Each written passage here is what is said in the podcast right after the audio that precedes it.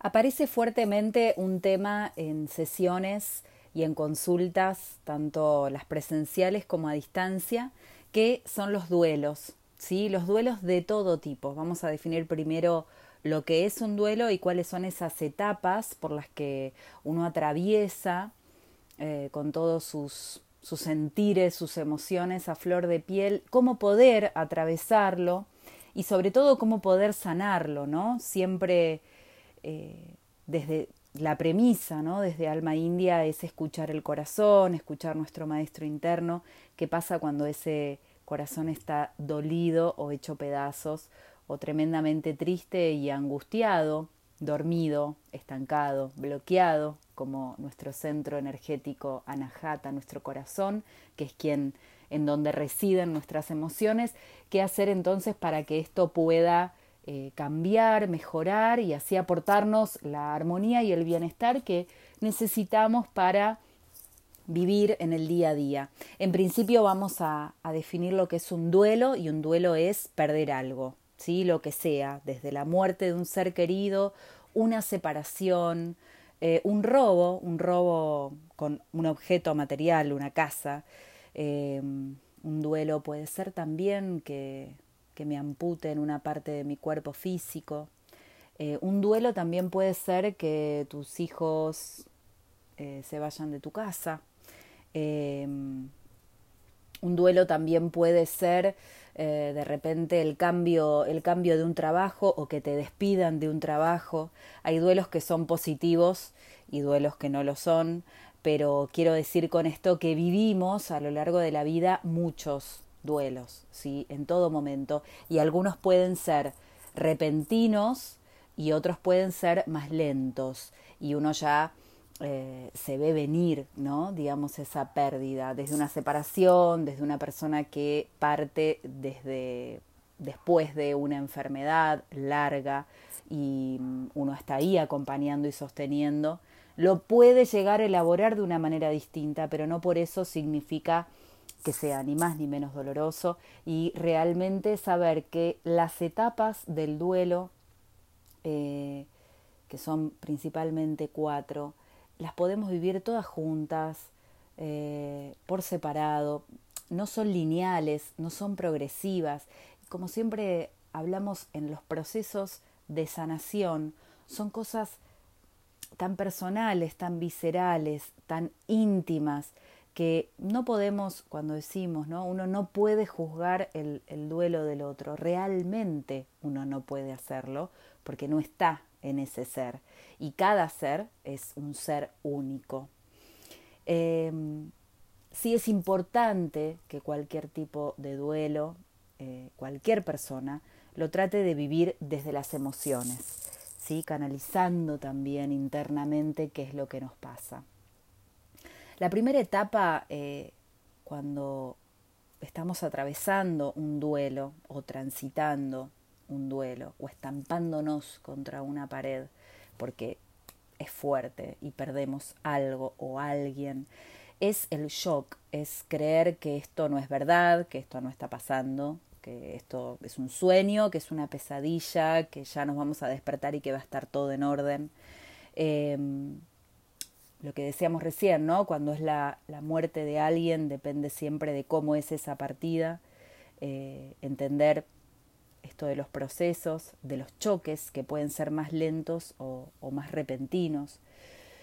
Después del shock atravesamos la etapa de la rabia y ahí nos enojamos, nos enojamos con la vida, nos enojamos con Dios, nos enojamos con la persona que se fue también, eh, con la persona que nos acabamos de separar, aparecen las culpas de todo tipo, de todo lo que podríamos haber hecho, de todo lo que podríamos haber dicho.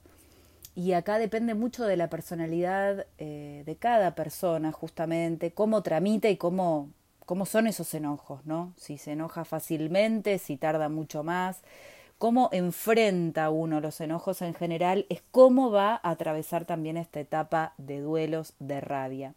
Y luego aparece una de las etapas más largas, que es la tristeza y que todas las personas que acompañaron, sobre todo al comienzo de las grandes pérdidas en nuestra vida, ya comienzan a desaparecer, porque también es o suena a veces algo hasta repetitivo de que, bueno, ya podés ir dejando de llorar, ya podemos ir cambiando de tema, ya podés empezar a salir nuevamente. Quizás una sienta que molesta, ¿sí? En, estos entornos donde nos encontramos, entonces empezamos a callar, empezamos a aislarnos y mm, esta quizás es la etapa más peligrosa porque si uno no empieza a tramitar ese dolor de alguna manera y cuando empieza sobre todo a callar, em, todo desde ya brota y surge o resurge en nuestro cuerpo físico. Entonces pueden empezar a venir todos los malestares, los dolores de cabeza, los dolores de estómago. Em, necesariamente debemos desterrar esto de no tenemos que llorar o dejar de llorar. Si llorar es es necesario y es eh, casi eh, imposible no hacerlo frente a una situación de tanta tristeza. Pero entonces volviendo un poco a estos dolores que aparecen en el cuerpo, tenemos que realmente ser conscientes de esto porque verdaderamente podemos enfermar si uno empieza a estar en ese círculo, ¿no? vicioso de la tristeza. Llorar, angustiarse, tramitar esa angustia, ¿sí? Tramitarla y acá es donde van a aparecer eh, personas o, señales donde debemos recurrir y de donde también debemos agarrarnos, ¿no?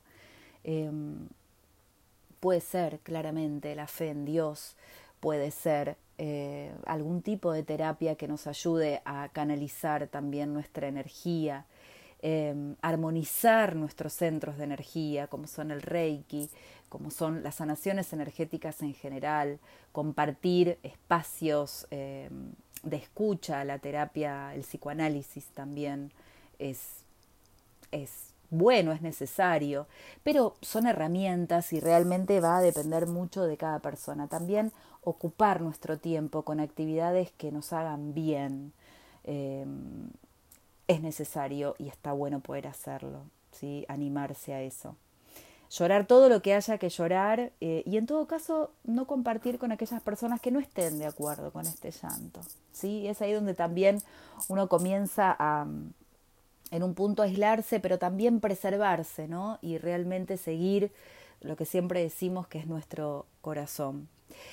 Por último aparece la etapa de la reconciliación con el duelo, que quiere decir que lo que se fue vuelve a mí pero para, para quedarme con lo mejor, ¿sí? Quedarme con la experiencia, quedarme con el aprendizaje, quedarme con los buenos momentos, con los buenos recuerdos.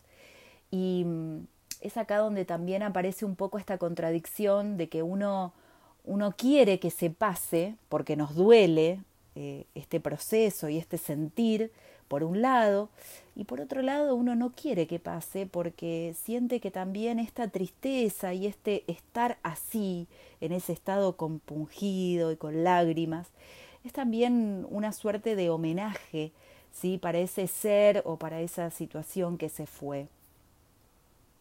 Entonces, em, cuando empiezo un poco a entender que puedo también homenajear a los demás, no solo desde la lágrima, sino también desde la risa, desde la carcajada, desde los buenos momentos, buenos recuerdos, con humor, ¿sí? Em, los duelos se caminan mejor, se transitan de otra manera. Eh, como peregrina siempre difundo ¿no? esta frase de la vida como camino que está llena de, piedras, de arroyos que fluyen, eh, de piedras que entorpecen nuestro camino eh, y de caminos lisos y, llanos para, para estar y andar sin problema y también, bueno, cuando a veces la vida se pone pesada y duele, es ahí cuando cuando empezamos a sentir también las cosas en nuestro cuerpo y en nuestras emociones, entonces cada duelo se va a tramitar y se va a, caminar de una manera diferente eh, y entender también que podemos, podemos tener algunos recuerdos con humor ¿sí? Y que eso no significa que vamos a, a parar de llorar y que la tristeza se terminó, sino que puede ser de una manera diferente. Con esto queremos decir que entonces los duelos no son lineales ni secuenciales, sino más bien que son desordenados, son intensos, como cada persona, como cada ser, los procesos son diferentes. Algo que es muy importante a tener en cuenta, porque muchas personas en consulta también insisten con esto del tiempo. Antes del año es eh, eh, casi imposible que, no esté presente, eh, que no nos sintamos identificados con cualquiera de estas etapas del proceso de duelo, porque podemos mirar una foto, porque podemos tener o no su ropa, escuchar su música, eh, oler sus perfumes, ¿sí? Em, todas las primeras fechas, la primera Navidad, el primer cumpleaños, el primer día de eh, que esa persona no esté, eh, está cumpliendo ese primer ciclo, ¿no? ese año. Entonces, cada persona, desde su historia, desde su experiencia, desde la, desde la intensidad que tenga, va a transitar también la pérdida como, como un proceso único.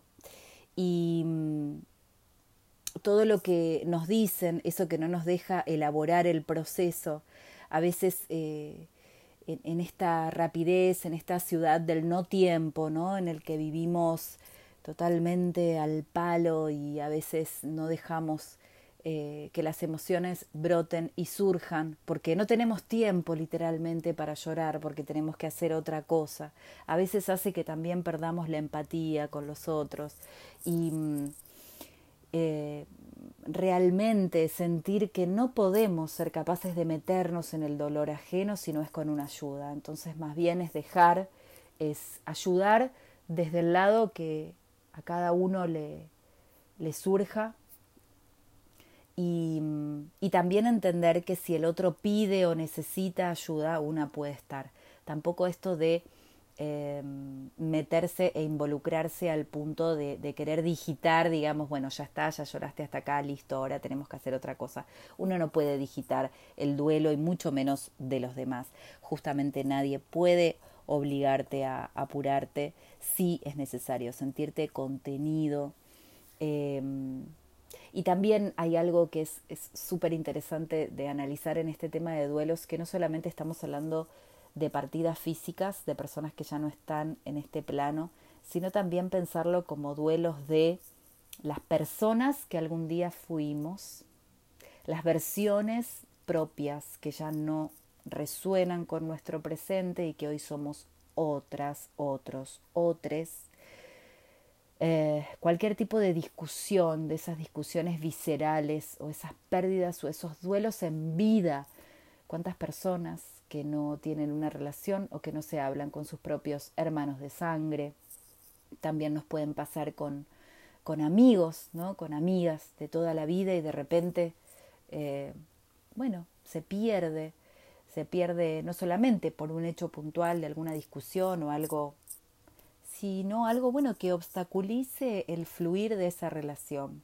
Esto que decíamos hace un rato, ¿no? Esto de cambio la versión de mí misma. Si, si me conociste hace cinco años, entonces me vuelvo a presentar, como decimos siempre, porque realmente uno está en ese proceso de cambio y de evolución. Y también está haciendo un duelo de lo que algún día fuimos.